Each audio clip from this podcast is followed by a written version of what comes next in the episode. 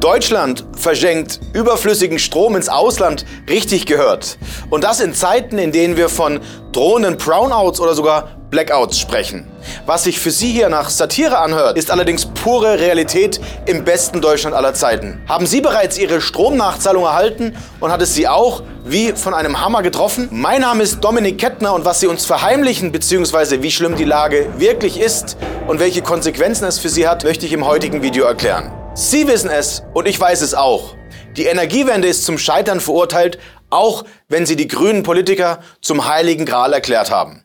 Deutschland als Industrieland ist schlichtweg nicht in der Lage, vom eigens erzeugten Sonnen- und Windstrom die Industrie am Laufen zu halten. Den Grund hierfür versteht wohl jeder Dreijährige, wenn es auch unsere Politiker nicht tun, denn die Sonne scheint nicht immer und Wind ist nicht immer verfügbar. Doch wollen es die Politiker nicht verstehen oder ist es pure Absicht, dass man die Industrie Deutschlands mutwillig zerstört mit dieser vorgehaltenen Energiewende?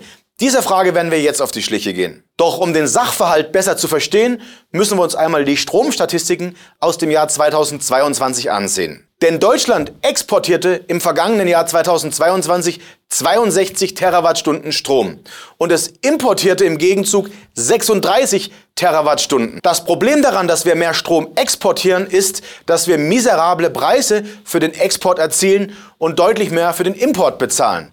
Was bedeutet, dass hier ein Defizit entsteht, denn im Import bezahlen wir 27 Cent pro Kilowattstunde und im Export erhalten wir nur 20 Cent pro Kilowattstunde. Was dazu führt, dass wir ganze 4 Milliarden Euro aufgrund der höheren Importpreise drauflegen. Doch wenn wir uns der Frage nähern, warum wir eigentlich Strom ins Ausland verkaufen, ist die Antwort doch recht einfach. Weil wir es müssen. Denn Deutschland verkauft sehr viel Wind und Sonnenstrom.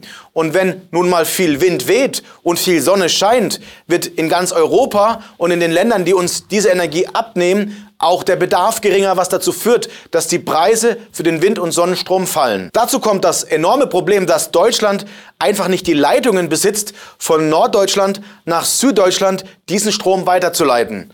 Und on top fehlen uns auch die entsprechenden Speicher, um diese überschüssig erzeugte Energie einzuspeichern. So einfach ist der Sachverhalt. Warum aber die Energiewende schlichtweg unmöglich ist und sie unsere Politiker dennoch fordern, werde ich in den nächsten Minuten erklären. Der Volkswirtschaftsprofessor Jens Südekum forderte nun in der Bildzeitung Folgendes. Wir müssen in Zukunft in der Lage sein, überschüssigen Strom selbst zu speichern und in den deutschen Strommarkt einzuspeisen. Das klingt wohl für jeden von uns erst einmal logisch und als die am naheliegendste Lösung. Doch dass die Energiewende nur ein kleiner Teil des Puzzles ist und wir enorm viele andere Probleme mit uns herumtragen, dürfte jedem klar sein. Genau aus diesem Grund habe ich mit Ernst Wolf das Schicksalsjahr 2023 zu einem gemeinsamen Live-Webinar gemacht. Ich würde mich riesig freuen, wenn Sie dort dabei sind und sich Ihre Arbeitsunterlagen, welche Sie benötigen, damit Sie maximalen Mehrwert aus dem Webinar ziehen, jetzt herunterladen.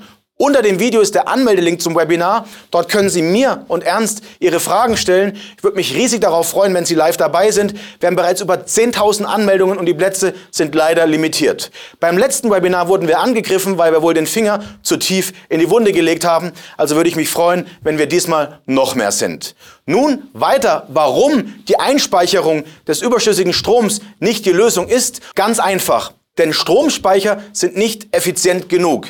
Denn beim Ein- und Ausspeichern geht einfach zu viel Leistung verloren. Wir haben uns einmal die genauen Speichermethoden angeschaut, welche ich Ihnen hier nun an dieser Stelle in dieser Grafik präsentieren möchte.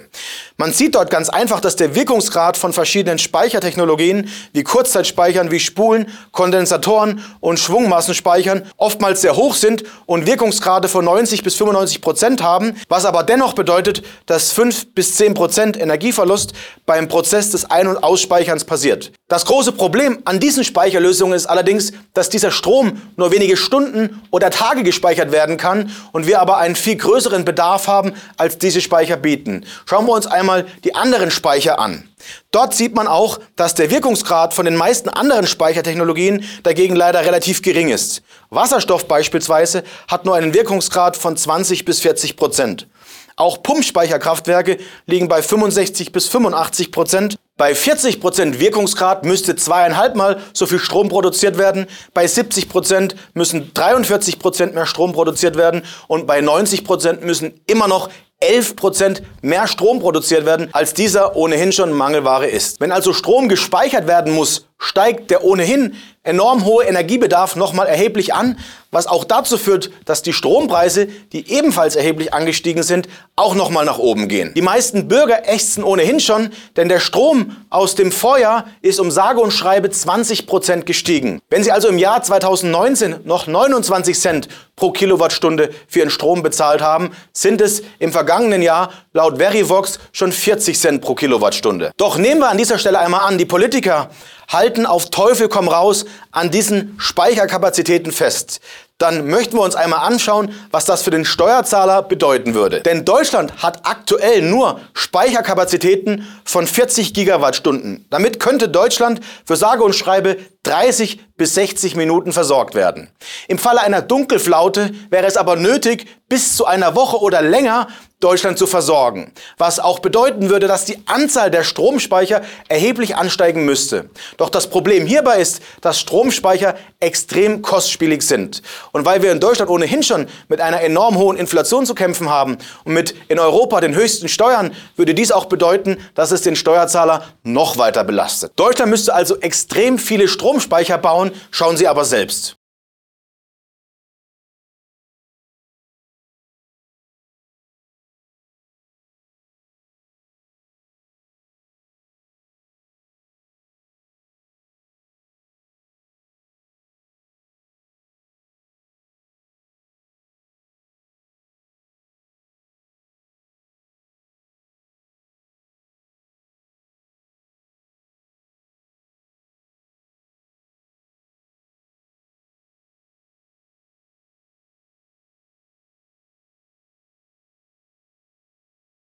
Es kommt dazu, dass in Deutschland aufgrund der geografischen Situation der Platz für neue Stauseen oder Pumpspeicherkraftwerke nicht wie in den USA, Russland oder China gegeben ist, sondern dass wir einfach sehr beengt sind.